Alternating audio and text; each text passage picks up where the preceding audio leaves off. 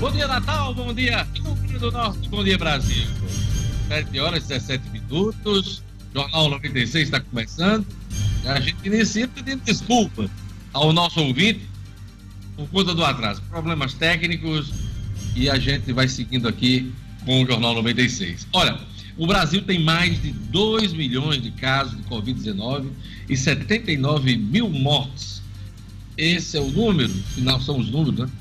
Do final de semana. Gerlane Lima, bom dia.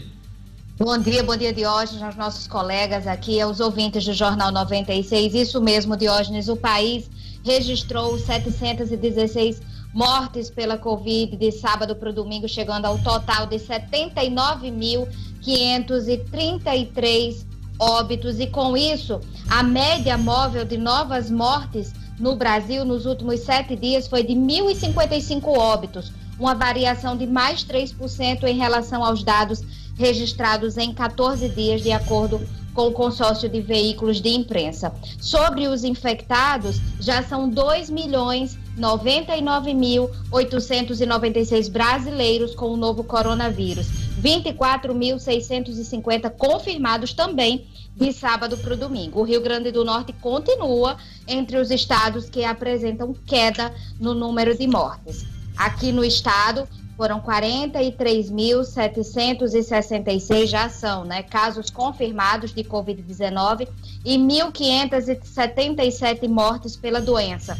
São 315 casos e 5 mortes a mais que sábado, de acordo com o último boletim divulgado ontem. Aqui em Natal, a capital potiguar concentra 38,4% dos casos confirmados de Covid-19 no Rio Grande do Norte, Diógenes. Mossoró é a terceira cidade com maior número de casos e registra 4.217 infectados pelo novo coronavírus. E a segunda cidade com maior número de casos é Parnamirim, com 4.377. No mundo, são 14 milhões 664.054 casos confirmados, com 609.279 mortes. 609.279 mortes no mundo. Diógenes. O governo reforça a articulação e faz nova investida para tentar aprovar a reforma da Previdência na Assembleia Legislativa. Marcos Alexandre, bom dia. Bom dia, Diógenes. Bom dia aos amigos e ouvintes do Jornal 96. Uma investida para salvar o processo aí de reforma da Previdência no Estado. Né? Não está fácil para o governo conseguir os dois votos que são necessários para aprovar a proposta de emenda constitucional que muda o sistema de aposentadorias no Rio Grande do Norte. Daqui a pouco a gente volta e fala mais do assunto.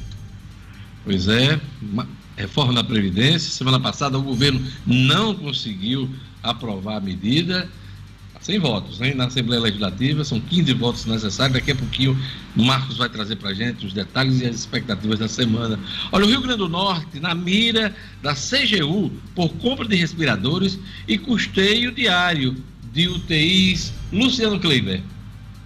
Bom dia, Diógenes. Bom dia aos amigos. Bom dia aos nossos ouvintes. Pois é, Diógenes. O jornal o Globo trouxe de ontem trouxe um levantamento feito é, sobre todo o país, em todo o país, pela Controladoria Geral da União, mostrando alguns valores de alguns equipamentos e de itens adquiridos durante a pandemia. No caso do Rio Grande do Norte, a, o órgão chama atenção sobre os valores pagos por respiradores, na casa dos 107 mil reais por unidade, e o valor pago pela diária de UTI aqui no estado, que ficou, segundo o levantamento, na casa dos R$ 2.350. Daqui a pouquinho eu trago detalhes sobre isso. Polícia Civil prende grupo violento que assaltava fazendas na Grande Natal. Esse é um dos assuntos da nossa ronda policial. Futebol, diretoria do Flamengo se cerca de cuidados na escolha do substituto de Jesus. A gente passou a semana uh, noticiando a possibilidade de transferência do Jorge Jesus e na sexta-feira, uh, essa transferência para o futebol português, ele que é de Portugal, vai treinar o Benfica. Isso foi confirmado. Edmo Sinadino, bom dia. Bom dia, Diógenes. Bom dia aos ouvintes do Jornal 96. Exatamente. No decorrer da sexta-feira, a notícia foi confirmada. Notícia que lá em Portugal já era dada como certo. Só que a ficha, segundo jornalistas brasileiros, demorou a cair aqui no Brasil. Nesse momento, o dirigente Marcos Braz e, e o Bruno Spindle estudam, uh, devem embarcar nesta quinta, somente na quinta-feira para a Europa de hoje, onde vão fazer algumas paradas, algumas sondagens, algumas conversas na mira até uma conversa com o Guardiola. Calma, que não é para ser treinador do Flamengo, mas é para que ele dê informações, que ele fale sobre o seu ex-assistente Domenech Torrente, que passou a ser também um dos alvos do Flamengo. Quatro nomes estão na mira do clube rubro-negro, mas o Flamengo não quer se apressar. Daqui a pouco eu trago mais detalhes, Diógenes. Pois é, a gente vai conversar daqui a pouquinho. A passagem de Jorge Jesus pelo Flamengo aumentou o sarrafo né, da, vamos dizer assim, da exigência do torcedor flamenguista por um técnico que mantenha o ritmo de jogo implantado pelo português e as opções são estrangeiras. Acredito eu que nesse momento a torcida do Flamengo não vai aceitar nenhum técnico aqui no Brasil. Mas daqui a pouquinho nenhum. a gente vai discutir isso aqui com o Edmo Cinedino. Olha, hoje é dia, hoje é dia dia 20 de julho, como eu já falei, 20 de julho, dia do amigo e dia internacional da amizade. Pois é, dia nacional também do biscoito. Você já molhou o biscoito hoje? Pois é, dia nacional do biscoito. E o dia da primeira viagem do homem à lua. O homem pisou na lua pela primeira vez no dia 20 de julho de 69. Data que passou a representar um marco histórico para a humanidade em termos de exploração espacial. Dia Nacional do Biscoito, Dia do Homem Pisar na Lua, em 69. Tem, tem algumas coisas conectadas aí, né? Ficar no mundo é da Lua é de hoje. Também, né? Não deixa de ficar, né, Marcos Alexandre? Vamos lá. E eu queria mandar um abraço para o Weberton Marques, que faz aniversário, um abraço também para o Cridória, da Criando Mesa, e para os filhos Luísa Fagundes e o Matheus Fagundes, Luísa Fagundes e Matheus Fagundes, que são ouvintes assíduos do Jornal 96. Então, 20 de julho, segunda-feira, semana começando. Vamos a mais destaques da edição de hoje, aqui no Jornal 96.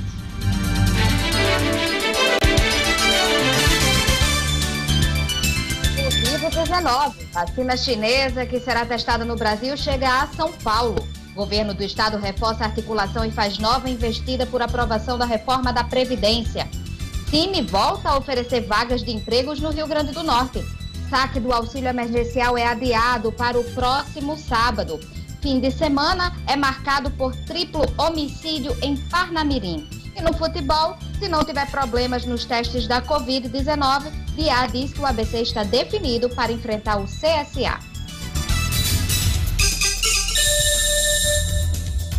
7 horas e 25 minutos. Vamos à leitura dos jornais nesta manhã, segunda-feira. O Agora RN, o único que circula na capital nesta manhã, diz aqui: país chega a 2 milhões de casos de Covid-19, RN tem 1.501 mortes. São os registros do Agora RN nessa manhã.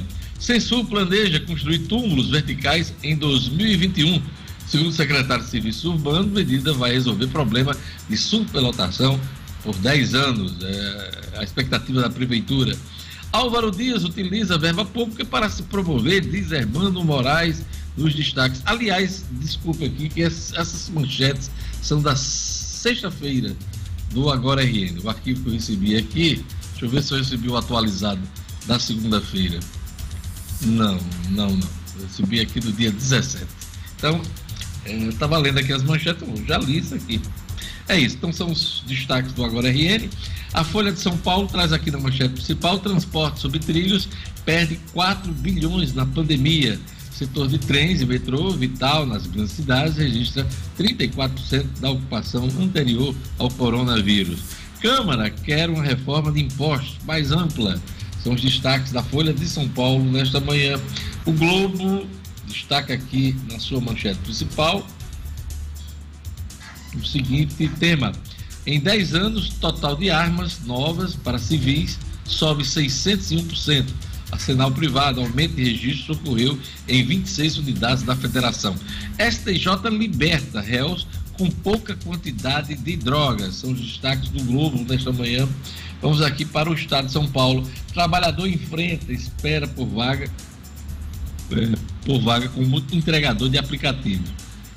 Com desemprego alto na epidemia, serviço tem pico na busca de alternativa por renda. É, aumentou muito o número de trabalhadores aí é, pelas ruas da cidade, em motos, né? a gente inclusive investindo aí na compra de motos para poder é, prestar esse tipo de serviço para os restaurantes, bares. Muitos restaurantes não reabriram, continuam é, focando no delivery e reflete nisso aqui, que é a manchete do Estado de São Paulo. Trabalhador em frente espera por vaga como entregador de aplicativo. Temor por Moro leva Centrão a apoiar Bolsonaro. Crise amplia UTIs do SUS, mas uso do futuro é incerto. São os destaques dos principais jornais nesta segunda-feira. E vamos agora para as manchetes das principais revistas semanais do país. Veja! Vamos lá, as manchetes das principais revistas. A Veja, a busca pelo equilíbrio. Como a pandemia ampliou a crise da desigualdade no Brasil e no mundo. Isto é, o desmonte do Estado, a resposta desastrosa de Jair Bolsonaro à pandemia, que já provocou quase 80 mil óbitos e mais de 2 milhões de casos, evidencia o desmantelamento do Estado. O mandatário enfraquece os ministérios, os serviços públicos e as instituições. Época: mulher de bens. Investigada por rachadinha, Ana Cristina Vale comprou 14 imóveis, parte deles em dinheiro vivo, enquanto foi casada com Bolsonaro. Carta Capital. Os impostores. A lavanderia financeira do MBL, o processo de impeachment de Witzel e o mau uso de dinheiro público por deputados bolsonaristas provam o engodo da nova política.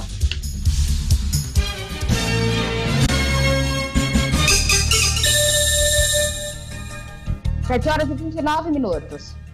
Olha, o governo reforça a articulação para tentar aprovar de vez a reforma da Previdência na Assembleia Legislativa.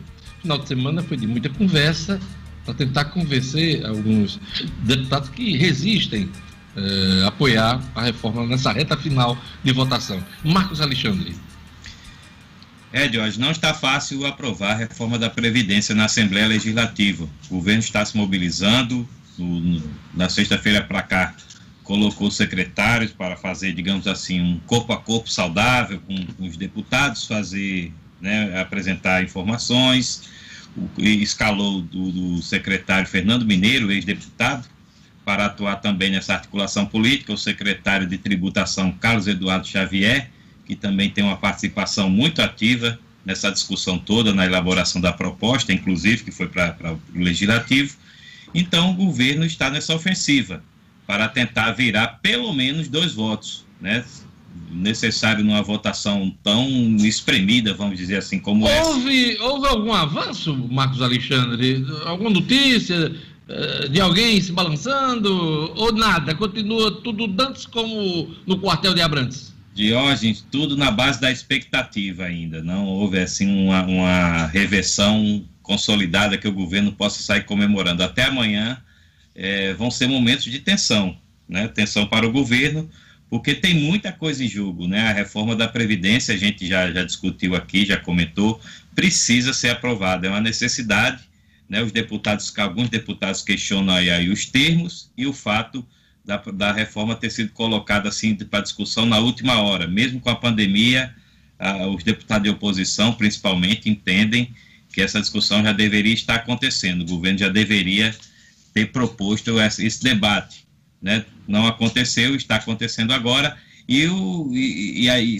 e o governo, por seu lado, está arriscando, porque se colocar essa votação né, para seguir no plenário e for derrotado, aí a reforma da Previdência fica travada até o ano que vem, só pode ser reapresentada no ano que vem. E aí o Estado fica com recursos federais bloqueados. É o que está, é o que está determinado Inclusive, na lei federal inclusive o da ajuda emergencial, que o governo, se eu não me engano, recebeu duas parcelas.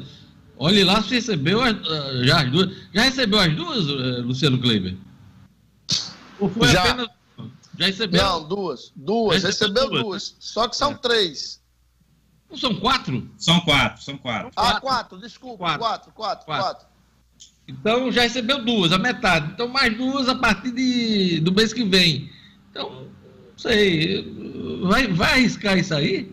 É uma situação séria, Jorge, porque sem, sem recursos federais, né, sem esse apoio financeiro que você citou aí, que o Estado já vem recebendo por conta da pandemia, e sem os outros recursos, inclusive de convênios, o Estado para. A verdade é, é essa, não tem, não Olha, tem condições de se sustentar com seus próprios recursos. O que a oposição puder fazer para desgastar o governo, vai fazer nessa história.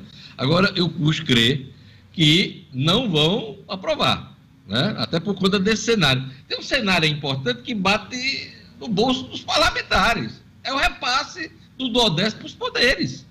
Se Exato. travar as finanças do Estado, isso pode ficar ameaçado. E aí, quando chega num ponto desse, né, Luciano? Você que entende mais de economia do que a gente, fica complicado, né?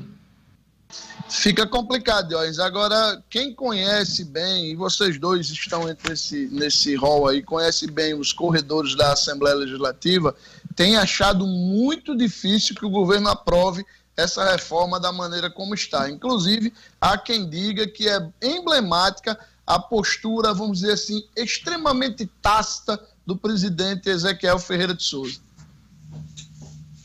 É, Marcos Alexandre.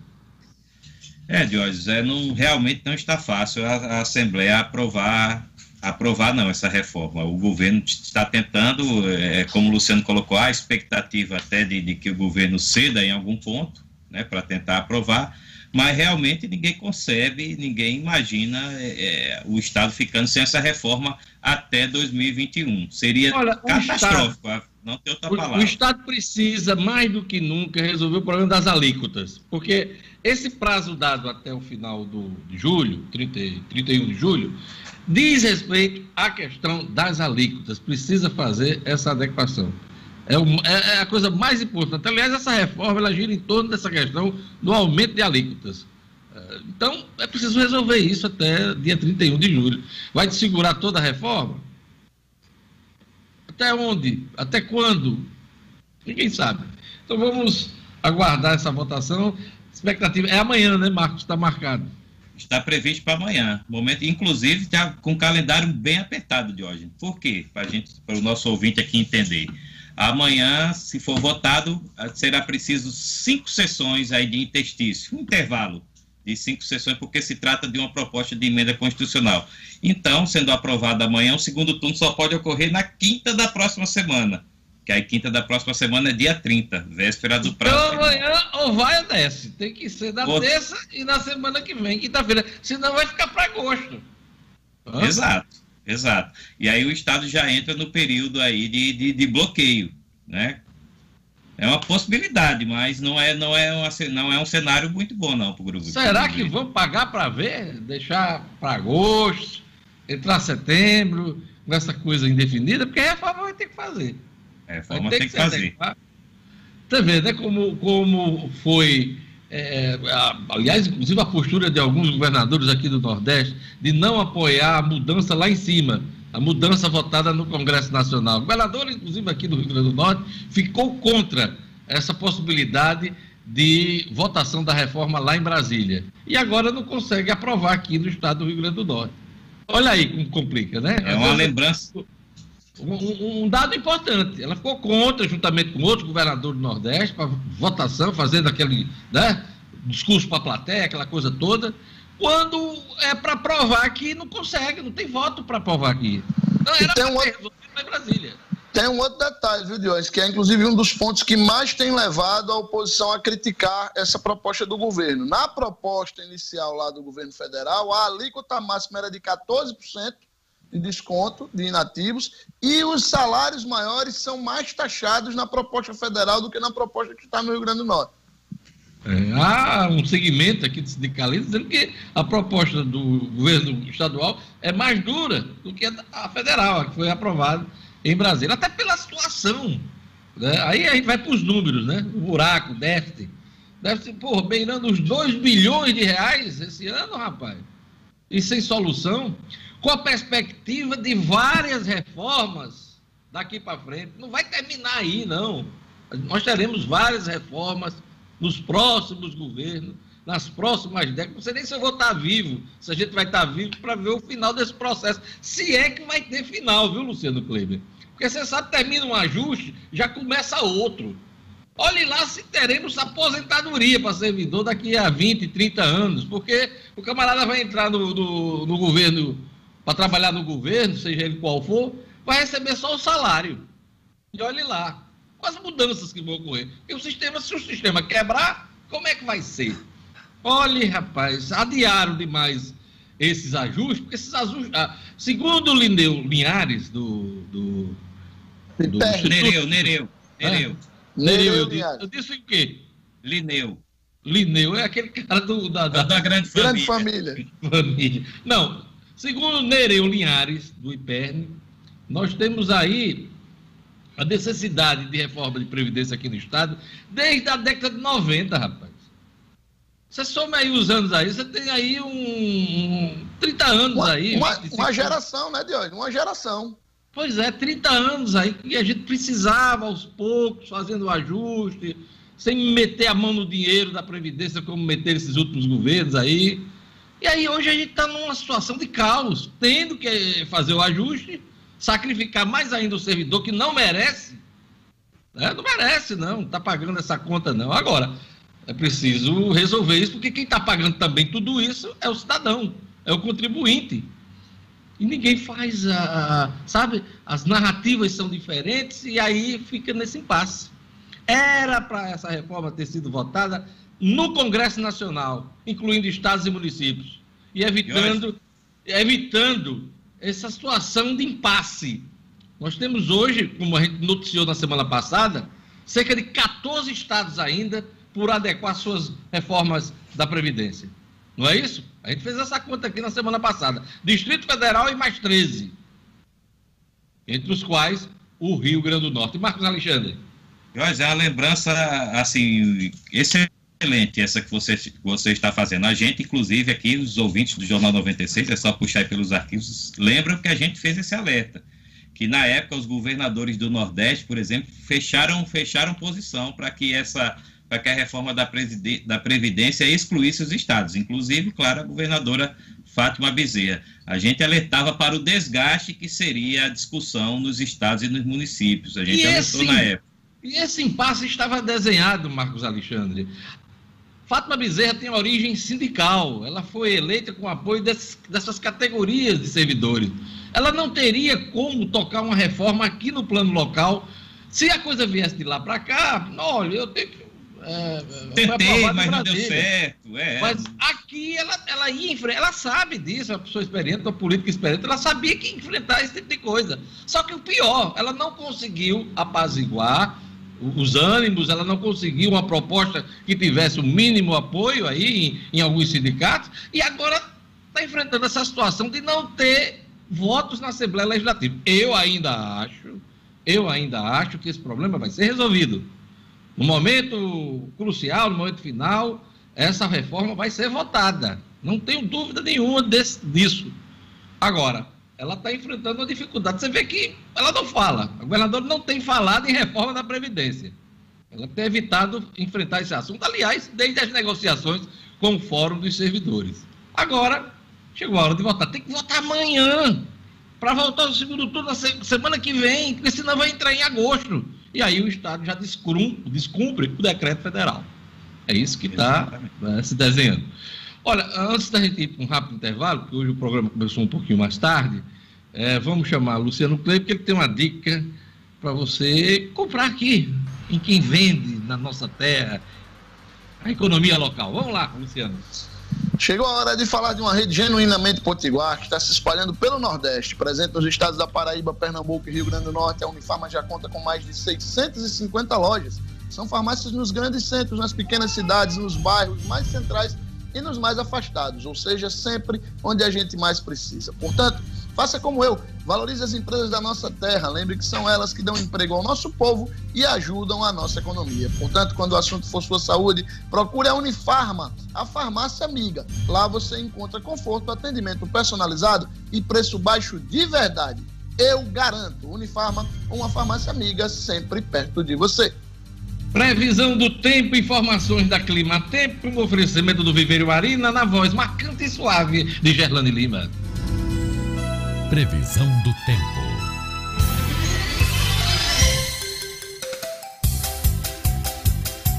Em Natal, a segunda-feira amanhece com céu nublado e a previsão para hoje é de pancadas de chuva em todos os períodos, mínima de 23 e máxima de 28 graus.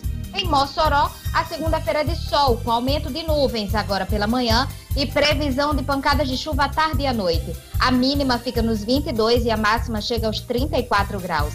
Em Caicó, a previsão também é de sol com aumento de nuvens agora pela manhã e previsão de pancadas de chuva à tarde. À noite o tempo fica firme. A mínima na madrugada foi de 23 e a máxima fica nos 32 graus. E em Martins, a segunda-feira é de sol entre nuvens com previsão de pancadas de chuva no período da tarde. Mínima de 23 e máxima de 29 graus. 7 horas e 43 minutos. Último mês da promoção com 50% de desconto nas plantas do Viveiro Marinho, hein? Pois é, se você tem seu projeto paisagismo para executar nas próximas semanas, tem que correr lá para aproveitar a promoção. Essa promoção começou durante a pandemia, né? Então, 50% de desconto nas plantas você só encontra no Viveiro Marina, Viveiro Marina, sempre uma promoção muito bacana para o setor. Pois é, e lá você tem vários planos venda, você pode pagar em até 10 vezes no cartão de crédito e o Viver Marina vende barato porque produz. Pois é, vende barato porque produz. Quero um exemplo? Grama esmeralda a partir de cinco reais um metro quadrado. Viver Marina, que fica ali na esquina da rua São José com a Miguel Castro, em Lagoa Nova, aqui em Natal, hein? Não compre planta sem antes fazer o orçamento no Viveiro Marina. Viveiro Marina, a grife do paisagismo. A gente vai para um rápido intervalo. Daqui a pouquinho a gente volta com o Jornal 96.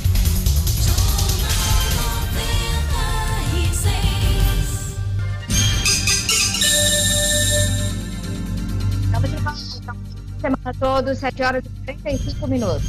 Foi ou não foi um tiro no pé? Pois é, às vezes a pessoa não sabe, pá, tiro no pé. É isso aí, vamos lá, vamos pro futebol. Diretoria do Flamengo se cerca de cuidado na escola do, do, substituto de Jorge Jesus. Pois é, quem diria, hein? Jorge Jesus. Na hora que eu vou torcer pro Flamengo, Jorge Jesus vai se embora para Portugal, gente. Pelo amor de Deus, vamos chamar Edmo Cinedino. Esportes com Edmo Cinedino. Pois é, Eu não dou sorte, Cirandino, eu não dou sorte. Não sorte. Quando eu, viro a casaca. Vira a casaca. Torcer pelo Flamengo para ser campeão com Jesus. Aí Jesus vai se embora para Portugal. Conta Pois- pra gente os detalhes. Pois é, Diógenes, foi-se Jesus, né? O que, o que ainda que ainda se tentava negar por aqui, já se falava na- lá em Portugal há pelo menos uma semana. Mas só na sexta-feira realmente foi batido o martelo, Jorge Jesus se reuniu com a diretoria do Flamengo, comunicou sua saída, vai pagar a multa de um, de um milhão de euros, 6 bilhões de reais, mas isso não é nada para um clube que vai investir algo em torno de 153 milhões na montagem, no gasto com Jesus e na montagem de um novo time. Que o Jesus vai querer contratar meio mundo. E tem dois do Flamengo na mira do Jorge Jesus. Meu Diógenes, que é o Gerson, meio-campista, e o Bruno Henrique. O Marcos Braz até brincou, disse: é, o time todo pode ser levado. Agora, se tiver dinheiro para pagar rescisões, pode levar. Bom, Pois é, e falou-se ontem, uh, alguém me falava que assim, parece que ele não vai conseguir levar o Bruno Henrique, nem o. o meu nome é nesse momento, Ah. mas vai levar só o Rafinha. Tem um Rafinha também. o Rafinha também na tá mira lista. aí. Ah. É, tá, eu, eu vi nesse final de semana que o Rafinha estava no jogo. Pois é, Diógenes, eu, tinha, eu não tinha ouvido falar sobre o Rafinha, mas realmente você tem razão, tinha um terceiro nome, terceiro nome que não era muito divulgado, É, deve ser mesmo parece que Rafinha. o que está certo mesmo Ah. é Rafinha. Sim, e sim, os sim. outros dois nomes ainda dependem, Ah. inclusive, de fim de contrato. No caso, Bruno Henrique, por exemplo. Bruno Henrique e, e É, o daqui no final do ano termina o contrato dele. Isso, ele estaria isso. liberado. É. Não, não. é Marcos Alexandre tem, mais- tem informação a respeito. Diga lá, Não, Marcos. Jorge. Bruno Henrique renovou recentemente. Tem Uhum. contrato Ah, até é? 2023. Hum. 2020. Então teria quebra de contrato aí. Aí, também, né? Isso, tem que pagar a rescisão A quiser. multa- levar. Gerson também? Gerson também? A multa, Também. a multa rescisória. A multa rescisória desse. Por isso que o Marcos Braz, né, tava tripudiando, porque a multa rescisória E- é muito dinheiro para liberar, para levar esses dois jogadores. De hoje, na mira do Flamengo hoje, quatro nomes são muito falados. Tinha um quinto nome que já eu já não vi mais na matéria de ontem, mas o Marco Silva, que é português, o Leonardo Jardim, que é venezuelano português, nasceu na Venezuela, mas se radicou em Portugal. O Carlos Cavajal, é, atual técnico do Rio Ave.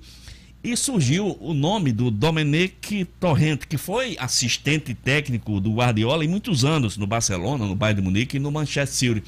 O Domenech, ele, ele eh, a partir de, de 2018, é, uma carreira solo, no momento está desempregado. Por isso que fala-se que o Marco Braz vai até, vai tentar falar com o Guardiola para obter mais informações sobre o modo de trabalhar do seu ex-assistente. O Flamengo Cidadino, que... tem mais dois nomes aqui, além desses quatro que você citou. Miguel Tem Angel... o Nai Emery, que é um espanhol. Esse ah. cara foi técnico do Arsenal. Emery. Ah.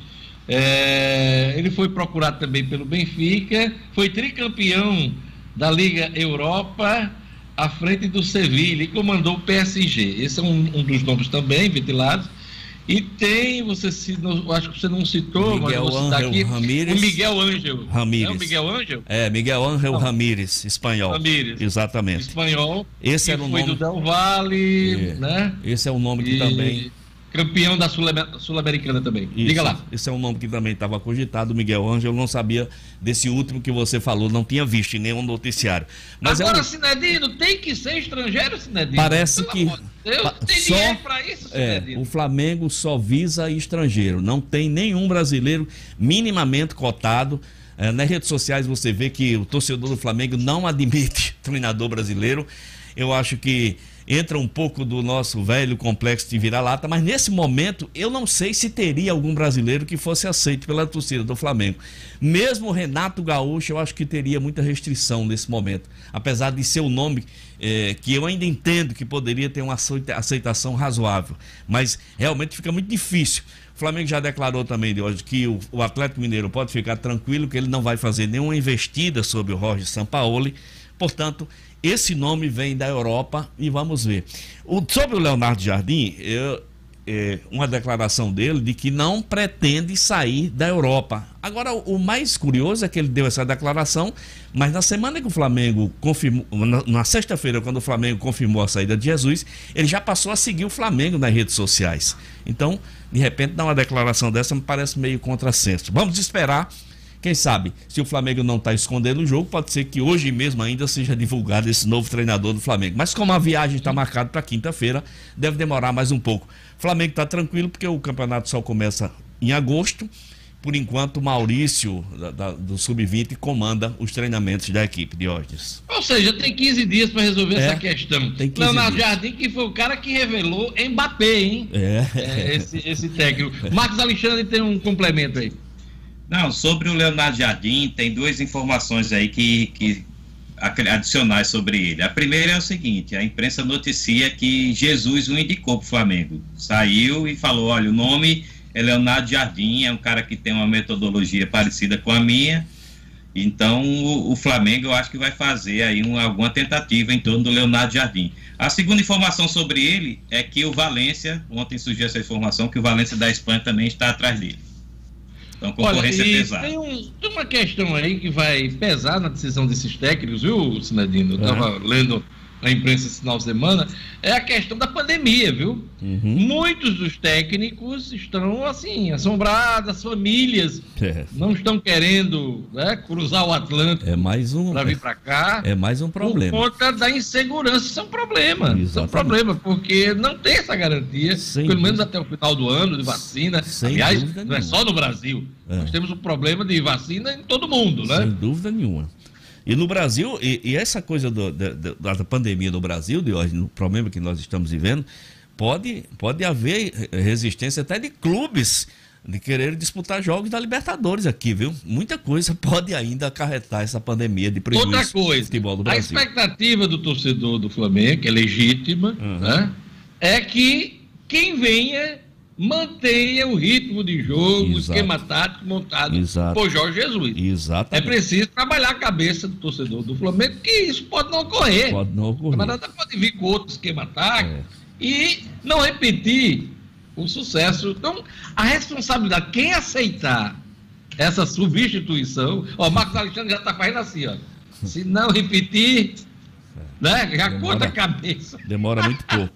A pressão vai ser muito grande, né, Diógenes? A pressão vai, vai ser, muito, muito grande para o novo treinador do Flamengo, sem dúvida nenhuma. Se não mantiver esse jogo de alto estilo que o Jesus empregou aqui no Flamengo, ele realmente corre o risco de cair rapidinho. É esse risco que a diretoria do Flamengo não quer correr, por isso quer acertar na escolha desse nome. Não sei porque eu penso muito no Marco Silva, mas vamos ver, vamos esperar. Olha, se não tiver problemas nos testes de Covid, Diá, o técnico Francisco Diá, diz que a ABC está definido para enfrentar o CSA na Copa do Nordeste. Cidadino. Exato, Eduardo. Esse jogo é nessa quarta-feira agora, né? No estádio, na cidade de Mato de São João, Centro Esportivo, é, Centro Esportivo Praia do Forte. Um estádio de 400 lugares que foi, foi construído somente para abrigar a equipe da Croácia durante. Foi um, um estádio construído para a Copa do Mundo.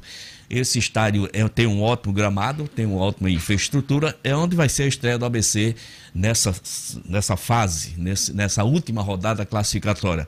O ABC, já falei várias vezes, precisa vencer. Se não houver problemas de, dos testes da Covid que são realizados, ontem mesmo foi realizado mais um teste de, de ontem de manhã né? Amanhã será realizado oito e no dia do jogo também uma testagem. O técnico Francisco Diá pretende mandar a campo o time que ele vem utilizando nos treinos com Rafael, Pedro Costa, Richarlison, Joécio e Reginaldo, Felipe Manuel, eh, Berguinho, Jailson, João Paulo no ataque e o Paulo Sérgio. Uma coisa muito grave surgiu ontem nas redes sociais de hoje, denúncias da mulher do Felipe Manuel, esposa do Felipe Manuel, de que estaria sendo, teria sido agredida, é, é, sofrido violência e assédio.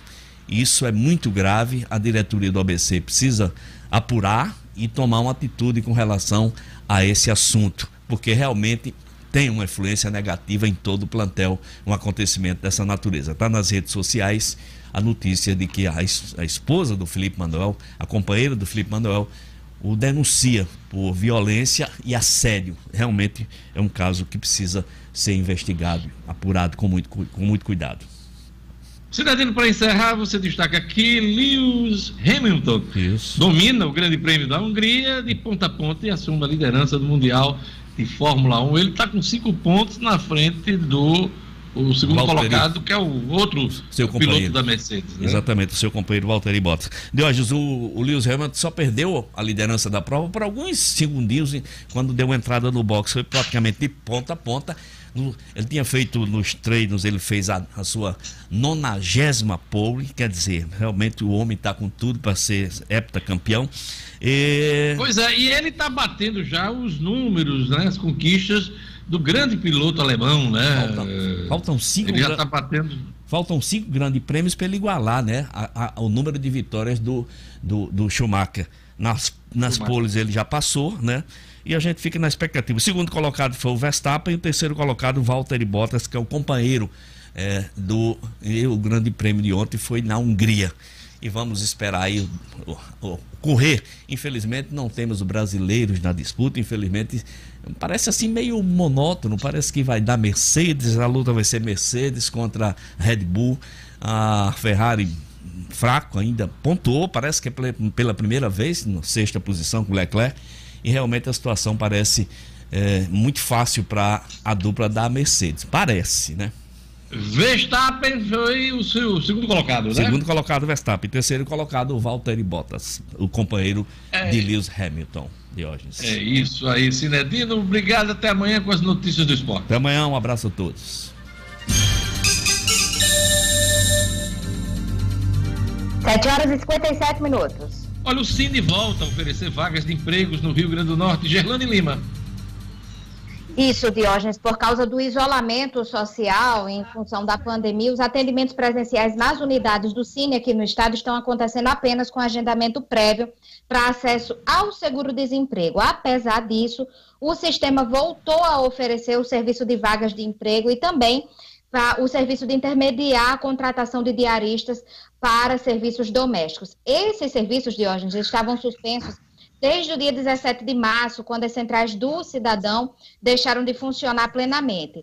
Os serviços das centrais foram retomados em maio, mas desde então o Cine só oferecia atendimento para seguro-desemprego. Os acessos às vagas disponibilizadas estão sendo realizados no ambiente virtual. Para conferir, o trabalhador deve se inscrever ou atualizar o cadastro no site Emprega Brasil, que é o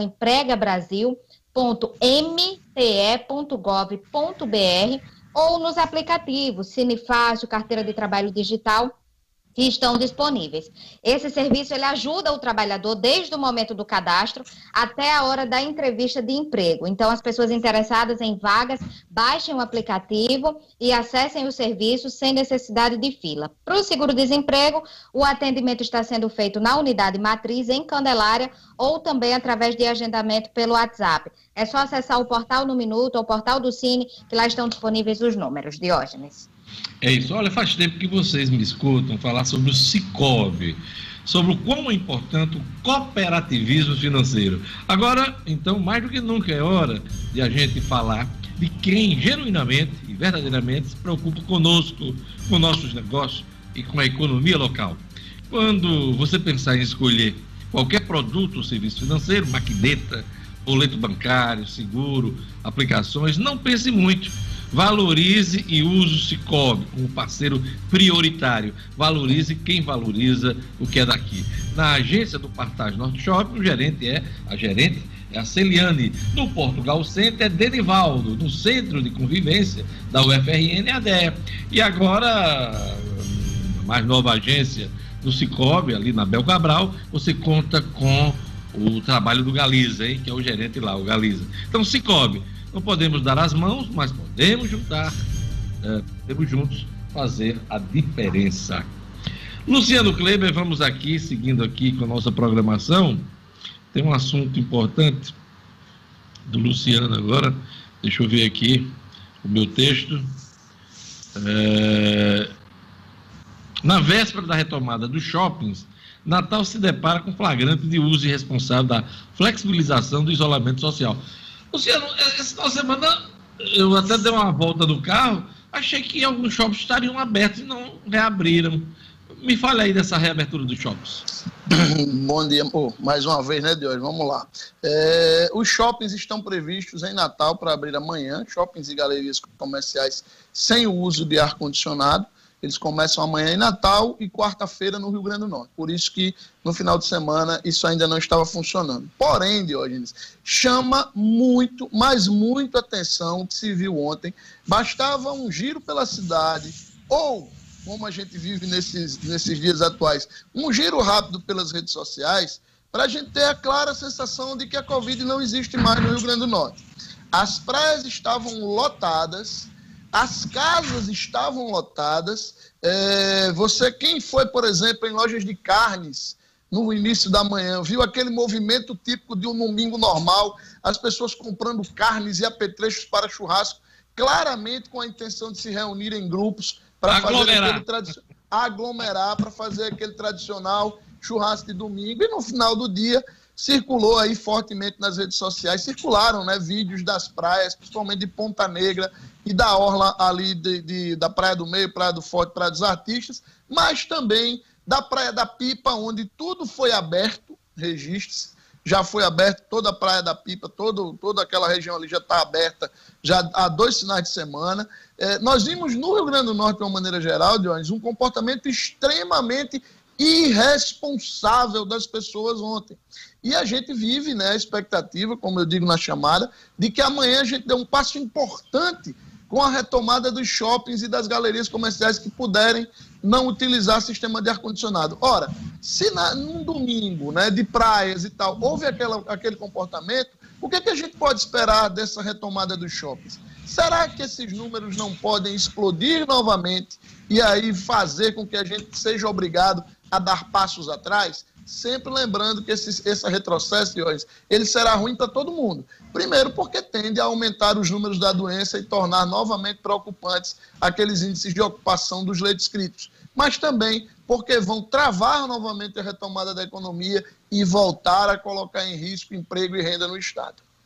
Daqui a pouquinho, Luciano vai falar sobre é, o trabalho do CGU de fiscalização da Controladoria Geral da União, que mira o Rio Grande do Norte. Daqui a pouquinho a gente vai trazer esse assunto aqui. Mas o Ministério Público denunciou Robinson Faria por desvio de recursos públicos naquela época que ele foi presidente da Assembleia. Explica pra gente.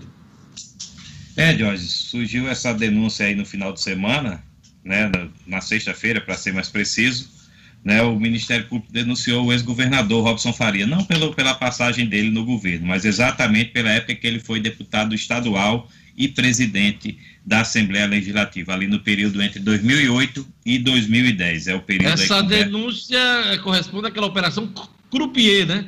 depois da Dama de Espada, né? Exatamente, que é um desdobramento da Dama de Espada, essa operação Croupier. E além do, do, do ex-governador, ex-deputado Robson Faria, inclui outras 10 pessoas. A acusação é de peculato, Diógenes. Em valores corrigidos, segundo o Ministério Público do Estado, que é quem ofereceu a denúncia, houve aí um prejuízo de 3 milhões e 700 mil reais para os cofres públicos. Então, é, a investigação é de que houve aí uma lavagem de dinheiro através da, da indicação de pessoas para cargos que não, não eram exercidos, não, as pessoas não trabalhavam né, nesses cargos, então apenas tinha um nome e a partir daí os recursos eram é, mais ou menos a versão da rachadinha, para usar um termo que está muito em moda ultimamente. Então, o Ministério Público achou, achou necessário apresentar essa denúncia e agora a justiça vai avaliar se recebe a denúncia, é, né? ninguém está falando aqui, claro, de condenação, está em fase de denúncia, pode ser até que seja rejeitada, mas é um fato aí negativo para o ex-governador e ex-deputado Robson Faria. Pois é, e por conta uh, hoje da assunção de Fábio Faria, né, o Ministério do, uh, das Comunicações, esse fato ganhou repercussão nacional. Na sexta, no sábado, a gente acompanhou aí alguns órgãos empresas nacionais, dando destaque essa situação do ex-governador Robinson Faria. Né? Quanto mais alto o cargo, maior a visibilidade e maior a repercussão. E nesse final de semana a gente registrou isso aí. Olha, é, vamos chamar a nossa ronda policial, vamos chamar o, o, o Jackson Damasceno. É, fim de semana foi marcado por triplo homicídio em Parnamirim na região metropolitana de Natal. Vamos lá, os detalhes com Jackson Damasceno. Polícia com Jackson Damasceno, o da massa. Oferecimento Ótica Ideal. Compre seus óculos escuros ou de grau das melhores marcas em até 10 vezes no cartão. Temos convênios com empresas e associações. Facilitamos seu exame oftalmológico. Ótica Ideal. Nosso ideal é fazer você feliz. Edifício Barão do Rio Branco 5. Telefone 3201 6797. Sigam também nossas redes sociais. Olá, meus amigos da 96, meus queridos ouvintes, desejando uma ótima semana a todos. Esse caso aconteceu na noite do sábado, por volta das 10 horas, no bairro Nova Esperança, em Nova Parnamirim. Três homens faziam uma farrinha, tomavam uma cerveja no alpendre de uma residência, quando outros homens chegaram armados no veículo, encapuzados, com armas longas, invadiram a casa, ordenaram que todos deitassem no chão e fizeram os, os disparos, deram os tiros. Uma tripla execução sumária. Fugiram em seguida sem deixar pistas. É, há informações de que uma das vítimas seria um militar da FAB. A divisão de homicídios e proteção à pessoa esteve no local, coletou as primeiras informações, mas o caso mesmo deve ficar com a primeira delegacia de Parnamirim. Há informações de que as mortes tenham ligações, tenham ligação com a disputa de facções criminosas na cidade. Polícia Civil prende um grupo violento que roubava fazendas na Grande Natal. Jackson. Olha, esse trabalho do pessoal da DEFUR, a Delegacia de Furtos e Roubos, começou na quarta-feira da semana passada e só acabou no sábado. Trata-se da prisão de três suspeitos de roubos a fazendas aqui na região da Grande Natal, além de um homicídio. É um pessoal que tinha práticas violentíssimas e vinham cometendo inúmeros crimes na região. É, a operação recebeu o nome de Operação Herdade e foram presos José Barbosa Lopes Filho, conhecido como Neném do Padre, Jackson de Oliveira Silva, conhecido como Novinho, e Alain Gustavo Nascimento de Oliveira, conhecido como Neguinho Alain. Eles são autodenominados os cangaceiros. Tinham inclusive um grupo no WhatsApp com todo o bando e esse era o nome do grupo o, os cangaceiros. Mesmo durante as investigações, eles cometeram um crime de homicídio na semana passada, na quarta-feira à noite, executaram um desafeto na, na rotatória do, do aeroporto de São Gonçalo com uma espingarda calibre 12. Mas as investigações continuaram, os policiais fizeram campana, se embrenharam no mato até que conseguiram fazer a prisão dos três. Como eu disse, acusado de inúmeros crimes de assaltos a, a, a fazendas aqui na região de Ceará Mirim, eh, São Gonçalo e Macaíba, e a polícia espera que com a exposição da prisão deles outros casos possam aparecer. São as notícias desta segunda-feira. Tem um caso ainda de um rapaz que está desaparecido, um motorista de Uber, é, que foi levado, é, fez uma última corrida e, na sexta-feira e não mais apareceu. O carro dele apareceu ah, na praia de Santa Rita, incendiado. Esse rapaz está sendo procurado, a família está desesperada. São as informações desta segunda-feira. A gente volta amanhã. Até lá, se Deus quiser. Jornal 96.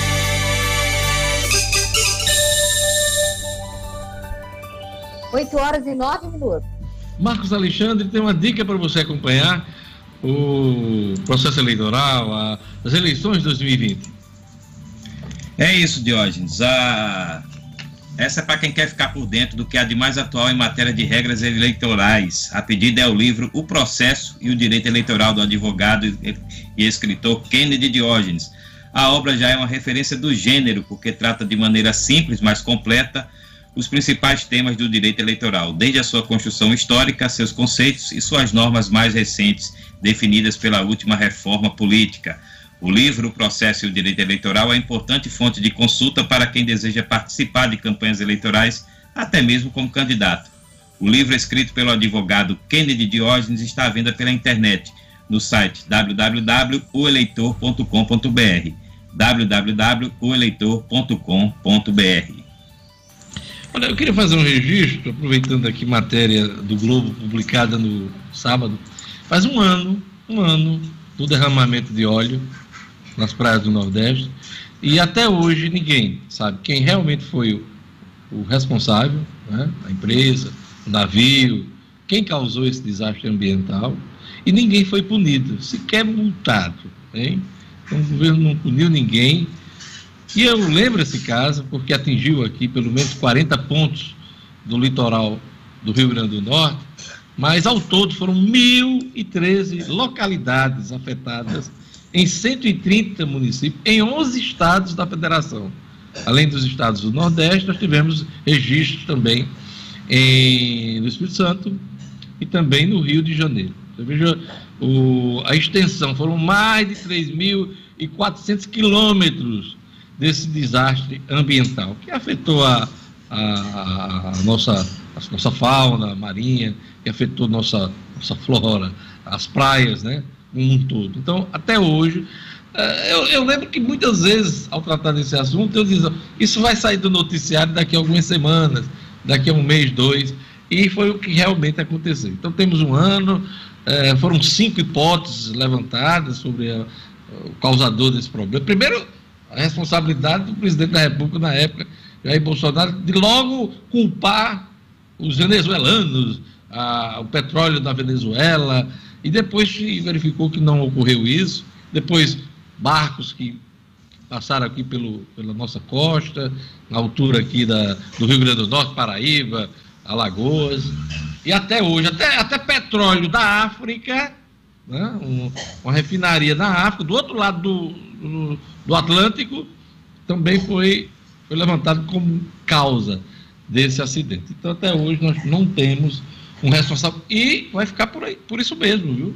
Nossas autoridades Se não conseguir até agora, não, eu não acredito mais que teremos uma solução. Já passou, o óleo se, pelo menos desapareceu. Um, um dia desse, parece que no Rio de Janeiro, alguém fez um registro, mas é, ficou por isso mesmo. Mais uma coisa, mais um mistério. Quem derramou o óleo no Nordeste? Pronto, vai ficar. A gente pode até perguntar. Quem derramou o óleo no Nordeste? Vai ficar assim, vai ficar por isso mesmo.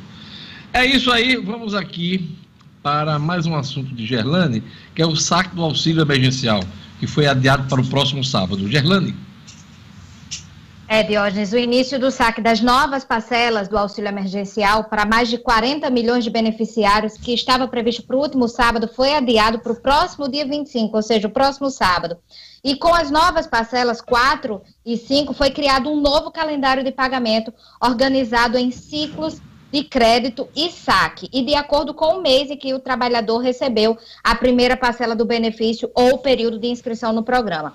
Então, a Caixa começa a depositar a quarta parcela do auxílio emergencial na próxima quarta-feira, dia 22. Os beneficiários nascidos em janeiro que já receberam a terceira parcela pela conta digital, por exemplo, poderão sacar essa e a quarta juntas no sábado que vem. E os ciclos de crédito em conta e saques em espécie seguem até dezembro para o pagamento das cinco parcelas definidas pelo governo federal para o grupo do CAD único e também para quem se cadastrou pelo aplicativo da Caixa ou pelo site auxilio.caixa.gov.br. Já os beneficiários do Bolsa Família Diógenes começam a receber a quarta parcela hoje, segunda-feira, dia 20. E aí esse recebimento é feito para este grupo da mesma forma que o benefício regular utilizando o cartão nos canais de autoatendimento.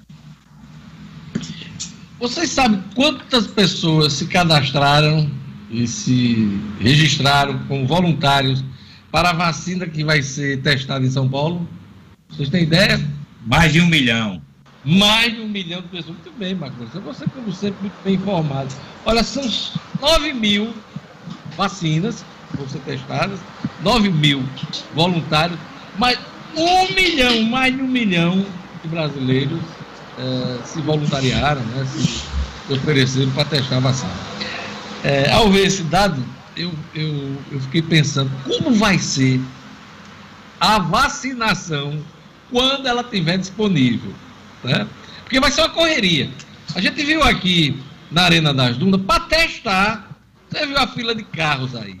Mas eu quero saber como vai ser a operação do Brasil. Porque todo mundo está desesperado.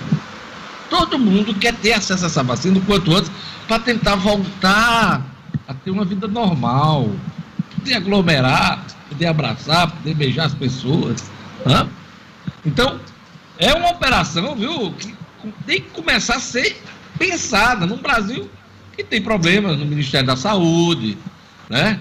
Nós perdemos a coordenação de todo esse trabalho, desde a saída do Mandetta lá atrás, do Luiz Henrique Mandetta, é, a gente perdeu a coordenação que deveria ter do ponto de vista nacional em relação à pandemia. Como vai ser a vacinação nesse país? Eu estou muito curioso para saber. Porque, claro, vamos privilegiar os mais idosos, os profissionais da saúde, os agentes tudo bem. Mas as pessoas comuns querem saber como elas vão ter acesso à vacina.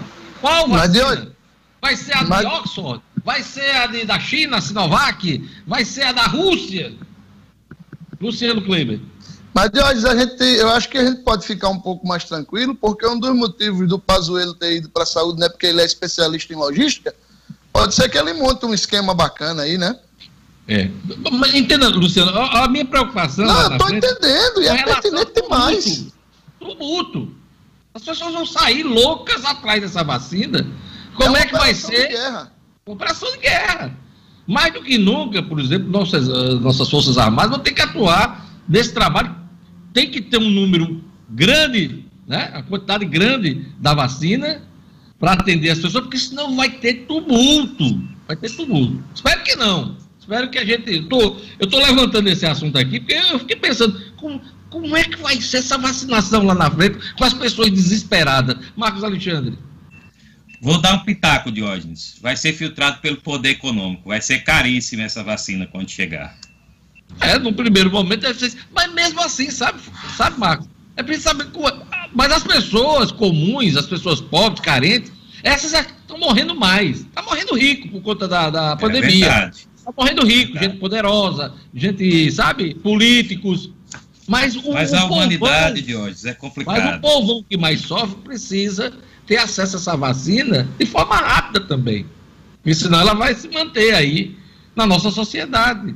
Né? Então, olhe, é uma operação, como o Luciano falou, operação de guerra. Uh, Gerlane Lima, seu palpite, quero ouvir você, que você passou esses meses todo dia aqui trazendo para a gente os números da Covid. Qual é a expectativa que você faz para essa vacina? Essa vacina, seja ela qual for. Pois é, Diógenes, como Marcos Alexandre falou aí, também aposto que vai ser uma vacina muito cara, mas independente do valor, é uma vacina que está todo mundo desesperado por ela e que as pessoas vão se esforçar sim, independente de valor, para pagar, para ter direito, porque é, é, é um, um caro que se faz necessário. Então as pessoas vão abrir mão de outros artigos e serviços de necessidade, inclusive, para ter acesso a essa vacina, para evitar pois morrer. É. Eu quero essa vacina o quanto antes. Eu também. Faça o investimento que for possível para proteger minha família, as pessoas da, da, da, da minha mãe, e, todo, as pessoas mais próximas da gente, que a gente cuida, né?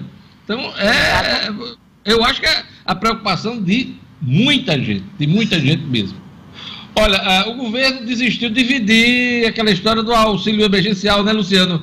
A quarta e a quinta parcela, né? Vai ser agora do jeito que o Rodrigo Maia propôs lá atrás, né? Criam, não sei se, se é intencional isso, vamos criar essa polêmica aqui para desviar o assunto, aí termina do jeito que o Congresso estabeleceu meses atrás.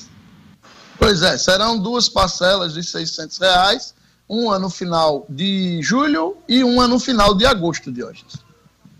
É isso aí.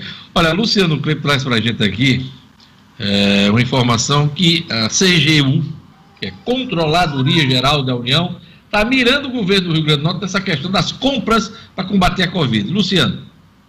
Pois é, o levantamento que foi divulgado pela CGU, Diógenes, mostra que houve um desvio, na realidade, um sobrepreço da ordem de 1,9 bilhão de reais estimado no Brasil inteiro, tá certo? E aí o levantamento mostra o preço médio, o preço de referência para alguns itens. Eles citam respiradores, máscaras cirúrgicas, testes rápidos e o custo de uma diária de leito de UTI. No caso do Rio Grande do Norte, o relatório da CGU aponta somente dois desses itens. Não foram levantados dados relativos à compra de máscaras cirúrgicas, nem de testes é, rápidos. No caso aqui da gente, os respiradores foram comprados a 107 mil reais em média, contra um preço de referência de 85 mil, um sobrepreço aí de algo em torno de 25%.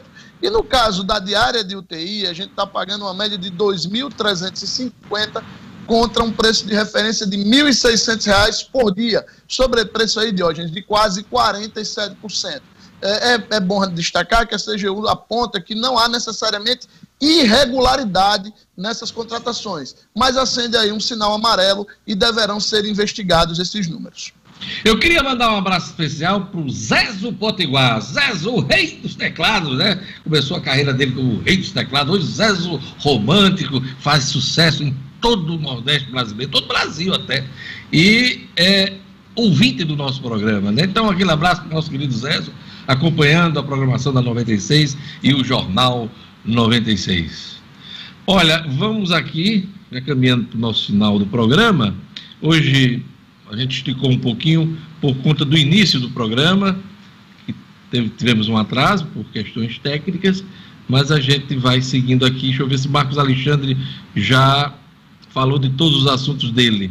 Não, não, não, não, não, falou, falou. Falei. Falamos sobre a, sobre a reforma da Previdência e também sobre a denúncia do Ministério Público. Então é isso, vamos. Todo mundo na tela, Clebinho para a gente aqui fazer aqui um, um apanhado do que foi o programa e também, claro, a expectativa para a semana. Vamos lá, Luciano, começa com você. Vamos lá. Minha expectativa, Diógenes, é exatamente para essa retomada aí dos shoppings e das, dos, das galerias comerciais sem uso de ar-condicionado. Eu tenho uma curiosidade muito grande de ver como a população vai se comportar e principalmente como será feita a fiscalização de maneira educativa, de maneira acordata, mas tentando fazer com que as pessoas usem com parcimônia e sabedoria essa retomada. a parcela do, dos que são responsáveis eu, é pequenininha, viu, Luciano Kleber? Mas vamos, vamos ser otimistas. Vamos ser otimistas. Marcos Alexandre, sua aposta da semana? A aposta da semana eu vou seguir o relator Diógenes Dantas. A reforma da Previdência, apesar do barulho, vai começar a passar na Assembleia Legislativa. É isso. E, e a gente espera que sim, né? Acabar com mais uma novela. Fica aquela novela, aquela novelinha. Falar em novela, tá voltando nas novelas da Globo agora em agosto, hein? Com todos Opa. os cuidados e tal. Quer saber se, como, é, como é que vai ser novela sem abraço, um chega pra cá e beijo? É. Me diga aí. Jorge, é melhor. Você que é noveleira, como é que você vai fazer uma novela se você não tem um, um approach, né? Aquele, aquele momento. Isso sim é um desafio. Isso sim é um desafio, viu, Deus? Será que vai ser computação eletrônica, né? Esse povo é muito avançado, né? Será que na hora do. Na hora do furdunço ali, daquele, naquele momento, tal, daquele rally Eu quero saber também como é que vai ser. Não tem como não. Viu? Vai tá ser um desafio tá por diretores, viu? É. Agora, Diógenes. Diga, diga, diga. É só, só um complemento rápido. É, no Globoplay, né, que é a plataforma da Globo, tá voltando aí novelas maravilhosas. Ontem vai chegar, inclusive, Vale Tudo. Acho que hoje vai estar disponível. Direito famosa de vale... nascer. A primeira novela da Direito de nascer, né? Vamos lá. de Lima, sua aposta da semana. Minha aposta, Diógenes, vai também em torno da reforma aí da Previdência, votação na Assembleia, já foi debatido aqui no jornal, então não tem mais como ser adiado. Os prazos estão super arrochados, então fica aí a aposta da semana, a expectativa para essa votação na Assembleia Legislativa. E eu vou de reforma tributária. Eu acho que o governo precisa definir de uma vez por todas reforma tributária. E tem um detalhe: Há mais de 30 anos se discute reforma tributária nesse país. Fernando Henrique Cardoso tentou, Lula tentou, Dilma tentou, Temer tentou e não tivemos reforma tributária ampla, inclusive simplificando os impostos. Aliás, estão querendo criar mais um imposto, que é esse imposto aí da, das transações financeiras. o Paulo Guedes, ah, eu não tem imposto do cheque, ninguém vai criar imposto. Quem danado usa cheque nesse país mais? Todo mundo só usa ó, cartão, tim, tim, e smartphone e tal. Então, ministro, pelo amor de Deus, para cima da gente. Pois é, vamos aguardar aí. É, acho que o ministro vai ser cobrado essa semana para, de uma vez por toda, apresentar essa reforma e, a partir dela, se discutir o que é que vai fazer, que não vai dar em nada, viu? Na hora de votar, como nos anos anteriores, viu? uma coisa ali, outra acolá para aumentar a carga tributária, mas simplificação nenhuma. Ninguém tira imposto desse país, não. Só aumenta. É isso aí. Então, qual foi o seu destaque hoje, Luciano? Meu destaque hoje, Diógenes, foi o fato de que, na véspera da gente retomar aí com os shoppings, as pessoas passaram um domingo como se não houvesse mais pandemia no Rio Grande do Norte. E isso é muito preocupante. Gerlane Lima, seu destaque. Destaque para o Cine, Diógenes, que voltou a oferecer vagas de emprego aqui no Rio Grande do Norte. Marcos Alexandre. O governo intensifica a mobilização em contato aí com os deputados para aprovar a reforma da Previdência. Praias cheias em Natal, parece que tudo voltou ao normal. O nosso destaque também aqui no Jornal 96. Vem aí, Padre Francisco Fernandes, com fé na vida, e a gente volta amanhã com o Jornal 96. Obrigado pela audiência. Tchau! Até amanhã. Tchau. Até amanhã.